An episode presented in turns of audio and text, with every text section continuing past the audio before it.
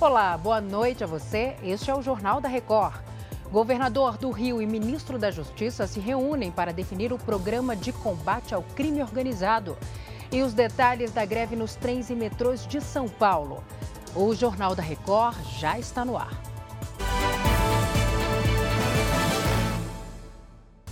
Oferecimento Consórcio Bradesco. Conquiste sua casa nova sem juros e sem entrada. Começou desde a meia-noite desta terça-feira a greve do metrô e trens e também dos funcionários da Sabesp. Por causa da paralisação, o governo do estado de São Paulo anunciou ponto facultativo nos serviços estaduais. Vamos falar com a Caterina Schutt sobre este assunto. Caterina, boa noite para você. Quais medidas devem ser tomadas para diminuir o impacto dessa greve, hein? Oi, Salsi. Muito boa noite para você e também para todos que nos acompanham. Olha, o rodízio de veículos também foi suspenso nesta terça-feira. Com essa determinação de ponto facultativo, na rede estadual, consultas médicas serão reagendadas. Já as aulas na rede estadual, tanto na capital quanto na região metropolitana, foram suspensas e serão repostas. A Justiça determinou que o metrô e a CPTM operem com 100% dos trens nos horários de pico da manhã e da noite. Nos outros períodos, a circulação deve ser de 80%. Caso haja descumprimento, os sindicatos podem ser multados em 500 mil reais. Além disso, a Prefeitura de São Paulo prometeu reforçar o transporte com 100% da frota de ônibus em operação na cidade. As linhas 4 amarela e 5 lilás do metrô devem funcionar normalmente. Também as linhas 8 Diamante e 9 Esmeralda dos trens metropolitanos. Isso porque elas são operadas pela iniciativa privada. O movimento é contra os processos de privatização e terceirização das linhas de trem e metrô, assim como da Companhia de Saneamento do Estado. Por isso, os funcionários da Sabesp também decidiram por essa paralisação. Salce. Obrigada, Caterina, pelas informações. O governador do Rio, Cláudio Castro, se reuniu na noite desta segunda-feira com o ministro da Justiça, Flávio Dino. O encontro foi para afirmar os detalhes da parceria com o governo federal para reforçar a segurança no estado. Agora a gente fala com o Leonardo Acker, ele tem os detalhes. Oi, Léo, boa noite. Oi, Salsi, boa noite para você, boa noite a todos. Olha, 300 homens da Força Nacional com 50 viaturas atuarão aqui no Rio de Janeiro em apoio às equipes policiais do Estado por tempo indeterminado. O reforço foi solicitado pelo governador Cláudio Castro depois de um fim de semana marcado por toque de recolher, sequestro e tiroteios. A medida faz parte do Programa Nacional de Enfrentamento às Organizações Criminosas. Após a reunião com Flávio Dino, o governador explicou como vai funcionar a parceria. Vamos acompanhar. Então a ideia são 300 homens da Força Nacional, mais em torno de 250 homens da Polícia Rodoviária Federal e toda a questão de, de inteligência. Nós conversamos muito que, até para que não cometamos erros do, do passado, que o que, o que quer que, que, que façamos lá tem que ser baseado na, na inteligência e na, na investigação. É, e por isso com, combinamos uma ajuda da Polícia Federal sobretudo na questão de, de prisão de, de, de, de lideranças e de asfixia financeira. Então, a Polícia Federal vai, vai trabalhar em conjunto com a Polícia Civil para que a gente possa dar, dar andamento nessas investigações. Agora de olho aqui no telão, porque o Brasil fechou agosto com saldo positivo de mais de 220 mil empregos criados com carteira assinada. Foi o oitavo mês seguido de crescimento do emprego formal. Mas esse resultado representa a queda de 23% em relação a agosto do ano passado, quando foram abertas cerca de 288 mil vagas. No acumulado deste ano, mais de 1 milhão e 300 mil vagas com carteira assinada foram abertas aqui no país. Esses dados foram divulgados pelo Ministério do Trabalho e Emprego. E ainda sobre este assunto, o grupo de pessoas com mais de 50 anos tem cada vez mais conseguido se inserir no mercado de trabalho. Nesta segunda-feira, um mutirão em São Paulo ofereceu oportunidades em várias áreas de atuação. a carteira de trabalho da dona Maria antiga. Aos 63 anos, a aposentada ainda encontra disposição para correr atrás de emprego. Estou com dois filhos desempregados, todos têm criança. Estou passando necessidade. A quantidade de trabalhadores acima dos 50 anos de idade mais que dobrou em 15 anos. O último dado divulgado neste ano aponta que em 2006 eram 4 milhões e 400 mil pessoas. Em 2021, passaram de 9 milhões e 300 mil brasileiros. Em 2006, os chamados 50 mais representavam mais de 12% do total de trabalhadores formais e em 2021 eles já eram quase 20%. O mercado de trabalho acompanha a tendência de envelhecimento da população. Na capital paulista, o mutirão oferece empregos para quem tem mais de 50 anos. E tem muita gente nessa faixa etária em busca de oportunidade. Só aqui são 500 candidatos para 150 postos exclusivos para este grupo.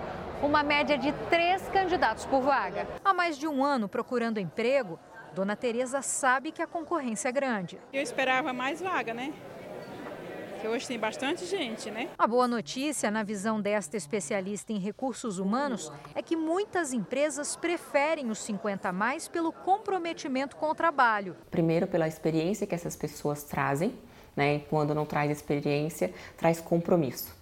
Porque as pessoas que têm 50 anos mais, elas têm mais responsabilidades, elas tendem a ser emocionalmente mais controladas do que as pessoas com menos experiências, porque não passaram por aquilo ainda. E ela dá a dica: relacionar o aprendizado acumulado ao longo dos anos com o cargo desejado. A vaga que está procurando, eu não tenho conhecimento técnico, mas deixa eu, deixa eu pesquisar um pouco sobre ele, deixa eu tentar ver se o básico eu consigo entrar, como caixa pessoas como caixa, mas que nunca trabalharam como caixas, mas têm uma experiência das suas finanças, têm experiência de ter tido um, um negócio próprio, como se ah, uma oficina dentro de casa, ou, vem, ou ter feito uma quintandinha dentro de casa. Mostra que você tem habilidade com números. Para quem já fez de tudo um pouco, seu Paulo, de 64 anos, veio encarar o desafio de mais uma entrevista. Estou sempre procurando fazer alguns cursos para poder estar tá sempre atualizado, até para a mente não ficar parada, né? Vai da possibilidade que aparecer agora. A esperança não pode morrer, né? O presidente Lula autorizou o envio ao Congresso Nacional de um projeto que muda as regras do saque aniversário do FGTS. As informações direto de Brasília com Matheus Escavazini. Oi, Matheus, boa noite. Boa noite para você, Salsi. A informação foi confirmada pelo ministro do Trabalho e Emprego, Luiz Marinho. O ministro disse que a proposta não deve sofrer resistência no Congresso. Ele não informou detalhes do projeto e nem o prazo para envio do texto aos parlamentares. Em janeiro, ele chegou a falar no fim do saque aniversário, mas acabou voltando atrás no dia seguinte. A modalidade, que é opcional, foi criada em 2019 e permite que o trabalhador faça o saque de parte do saldo da conta do fundo todos os anos no mês do aniversário e, em contrapartida, abre mão de sacar o saldo integral do FGTS em caso de demissão. Salce. Obrigada, Matheus. Até já. Há três dias, moradores de uma comunidade de Belém sofrem com a fumaça de focos de incêndio em um lixão. Crianças e idosos já começam a sentir os efeitos na saúde e uma escola precisou fechar as portas. Registros foram feitos em pontos diferentes da cidade. A suspeita é que a fumaça tenha relação com um incêndio neste lixão. Quem mora nesta comunidade vizinha se queixa da poluição. A minha netinha, ela tá tossindo, tossindo. A minha filha também, que é especial, síndrome de Down, também tá tossindo. O meu neto também, tá todo mundo tossindo. No ano passado, um incêndio no mesmo local produziu uma fumaça que ficou 20 dias sobre a cidade. O lixão do Aurá foi desativado em 2015, quando deixou de receber lixo doméstico, mas ainda é destino de resíduos de limpeza urbana. Não é uma fumaça normal, é diferente de uma queimada, de uma área só de mato. É uma fumaça de uma queimada de materiais tóxicos. Toda a área verde no entorno do lixão já foi destruída pelo fogo. Há três dias, os moradores dessa comunidade sofrem com a fumaça. Desde sábado, os bombeiros tentam controlar os focos de incêndio e investigam as causas. A Prefeitura de Belém diz que tem enviado carros-pipa para ajudar no combate às chamas. Devido à fumaça, essa escola pública fechou as portas hoje. Os profissionais do posto de saúde já se preparam para um aumento no movimento de pessoas com problemas respiratórios. E ao inalar, você leva para dentro do organismo substâncias que podem levar a diversas doenças, reações alérgicas, reações inflamatórias, até condições mais graves. Quanto maior o tempo de exposição, ah, seja inalatório ou por contato direto, o risco à saúde aumenta. Pesquisadores estão empenhados em entender o motivo que levou à morte de mais de 100 botos no Amazonas. 120 botos vermelhos e tucuxis morreram desde o dia 18 de setembro até agora no lago formado pelo rio Entefé, a 500 quilômetros de Manaus. Os pesquisadores estão recolhendo amostras e as carcaças dos animais para tentar solucionar o motivo da morte dos botos. A maior probabilidade é que seja influência da seca extrema que atingiu a região, elevando muito a temperatura do lago. Ainda no Amazonas, uma criança e uma adolescente morreram após um deslizamento de terra devastar uma vila. Três pessoas seguem desaparecidas. Esta imagem aérea dá a dimensão do estrago. O antes e depois revela a devastação da comunidade. Alisson Moura Lima, de 7 anos, e a irmã dele, Késia Moura Lima, de 16, não resistiram. O corpo da adolescente foi encontrado à deriva no Rio Solimões. As vítimas moravam na comunidade do Arumã, no município de Beruri, a 170 quilômetros de Manaus. Quase 50 casas foram engolidas pela terra. Outras 30 foram interditadas por risco de desabamento. Os 300 desabrigados foram levados para um centro comunitário. Na noite do último sábado, o solo onde estava a comunidade cedeu. O desmoronamento foi causado pelo fenômeno natural conhecido como terras caídas. É comum aqui na região na época de seca e acontece em barrancos que ficam às margens dos rios. Quando o nível da água desce, erosões vão se formando debaixo da terra e criam crateras subterrâneas. Quando o nível do rio volta a subir, esses buracos são preenchidos pela água. Nesse processo de subida e descida constante, a terra sem sustentação cede. Segundo o professor da Universidade Federal do Amazonas, a comunidade do Arumã estava num local com risco de erosão. As cidades estão instaladas nas zonas mais que têm maior profundidade do rio, que normalmente são as zonas também de maior erosão dos rios. E com isso, certo? Eles estão sujeitos a maior erosão e estão mais sujeitos às, ao fenômeno de terra caída. O governo do Amazonas disse que enviou 150 cestas básicas, água e kits de higiene para os desabrigados. Agora vamos para Minas Gerais, porque a Justiça de Belo Horizonte incluiu a Max Milhas e a Lance Hotéis no processo de recuperação judicial da 123 Milhas. As empresas são do mesmo grupo e a Virginia Nalon tem os detalhes para a gente. Virginia, boa noite para você. E o que muda com essa nova decisão? Boa noite, Salce. Agora as duas empresas passam a contar com a suspensão da cobrança de dívidas e ações de execuções de credores por seis meses. A medida atende a um pedido emergencial das próprias empresas que alegaram problemas financeiros depois do anúncio da crise da 123 Milhas. A Max Milhas alega queda de 70% nas vendas de passagens aéreas em 30 dias e de 90% na marcação de hospedagens. As empresas também argumentaram que já foram citadas em 385 ações de cobrança. Apesar da inclusão, a ação de recuperação judicial está suspensa até que seja realizada uma perícia nas contas do grupo empresarial. O objetivo é verificar se há possibilidade real de recuperação. Salce. Obrigada, Virgínia. E a Agência Nacional de Saúde Suplementar suspendeu temporariamente a venda de 38 planos de saúde depois de reclamações de consumidores. A gente volta a conversar com Matheus Escavazini. Matheus, quais são essas reclamações? Salsi, as reclamações dos beneficiários são referentes à cobertura assistencial durante o segundo trimestre desse ano. No total, são 38 planos de saúde ligados a 10 operadoras. A lista completa desses planos está no site oficial da ANS, que é o ans.gov.br. A agência recomendou que os consumidores não contratem o serviço desses planos e que, caso recebam ofertas, façam denúncias ao site. A medida faz parte de uma ação da ANS que acompanha o desempenho do setor e atua na proteção dos consumidores. Dentro dessa ação, também foi divulgada uma lista com 12 planos de seis operadoras que estavam suspensos e agora podem voltar a ser comercializados. Salce. Fica o alerta, né, Matheus? Obrigada. O governo do Mato Grosso do Sul assinou, nesta segunda-feira, o Pacto Nacional pela Consciência Vacinal. Estiveram presentes no evento o governador do estado, Eduardo Riedel, além de representantes do Ministério Público de Mato Grosso do Sul.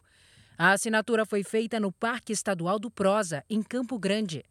O documento tem como objetivo desenvolver ações para conscientizar a população da importância da vacinação através de uma aliança dos procuradores, promotores, de todo o escopo do Ministério Público Estadual, nós podemos fazer um grande chamado, uma grande aliança que possa, no âmbito dos municípios, incrementar as, as ações, os programas voltados à imunização.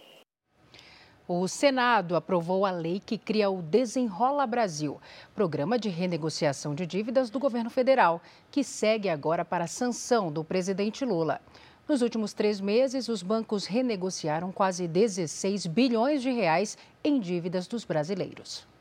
Os senadores aprovaram o texto às pressas, depois que a equipe econômica do governo alertou que a proposta deveria ser votada até amanhã, para a medida provisória que deu início ao programa não perder a validade. O Desenrola Brasil foi criado para ajudar inadimplentes a regularizar os pagamentos de dívidas junto a bancos, varejistas e concessionárias de serviços. Assim como nós votamos com prioridade o Desenrola, que resolve o endividamento das famílias brasileiras, nós temos que reconhecer o grande índice de endividamento de estudantes brasileiros em relação ao FIES. Então, propostas dessa natureza que visem equacionar essa realidade, que é uma realidade ruim, vindo do governo ou não, obviamente que haverá de ter é, preferência aqui no Senado Federal, nós vamos ter toda a atenção com isso. O projeto aprovado estabelece também um limite para os juros do rotativo do cartão de crédito, quando o cliente não paga o total da fatura e joga a dívida para o mês seguinte.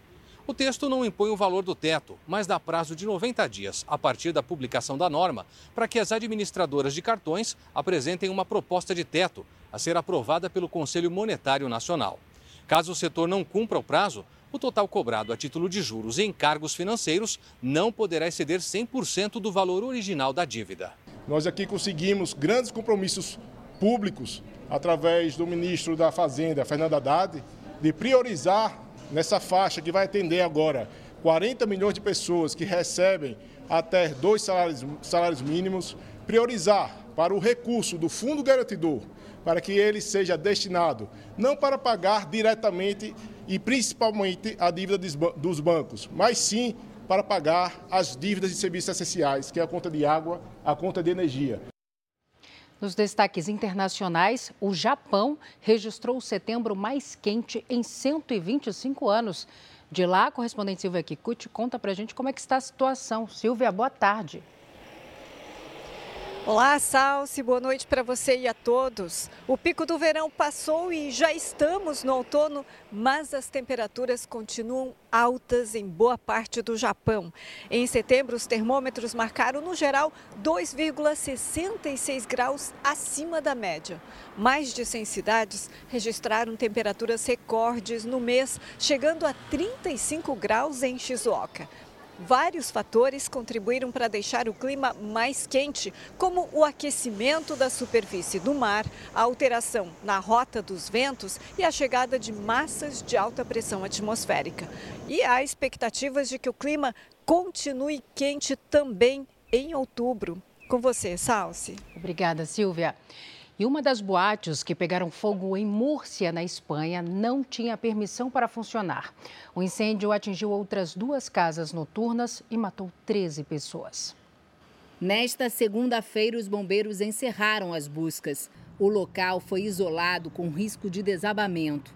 Ainda não se sabe onde o fogo começou. Era sábado, dia de maior movimento. Todas as pessoas que morreram estavam no andar superior de uma das casas noturnas num espaço reservado para comemorações. O local só tinha uma escada para entrar e sair. As construções, com muita madeira e material sintético na decoração, ajudaram a espalhar rapidamente as chamas que atingiram as três boates. Este pai reproduz um áudio enviado pela filha na hora do incêndio. Desde a mensagem, ele não tem notícias da filha. Alguns corpos só poderão ser identificados com exames de DNA. A polícia investiga agora qual foi a causa do incêndio. Segundo autoridades locais, a casa noturna onde o fogo começou perdeu a licença no ano passado depois de uma reforma. E ninguém sabe dizer porque estava de portas abertas. O governo de Múrcia decretou três dias de luta oficial. Esse foi o segundo pior incêndio em uma boate na história da Espanha. Em 1990, em Saragoça, morreram 43 pessoas. A Organização Mundial da Saúde aprovou uma segunda vacina contra a malária para crianças. O novo imunizante é mais barato e pode ser produzido em maior escala do que a fórmula anteriormente aprovada pelo órgão em 2021. Em 2021, a malária causou a morte de mais de 600 mil pessoas no mundo. Agora, futebol. O Botafogo empatou com o Goiás e perdeu a chance de abrir nove pontos de vantagem na liderança. O Goiás saiu na frente. No escanteio cobrado na primeira trave, Lucas Alter fez de cabeça.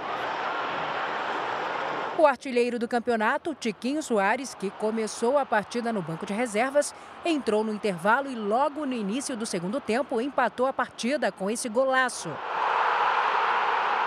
Final no Engenhão, 1 a 1. O Goiás saiu da zona de rebaixamento e o Botafogo segue na liderança do Brasileirão.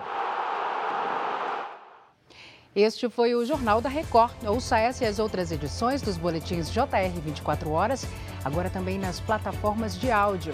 Você fica agora com o programa Entre Linhas. Record 70 anos tem a sua cara. Boa noite, cuide-se, tchau.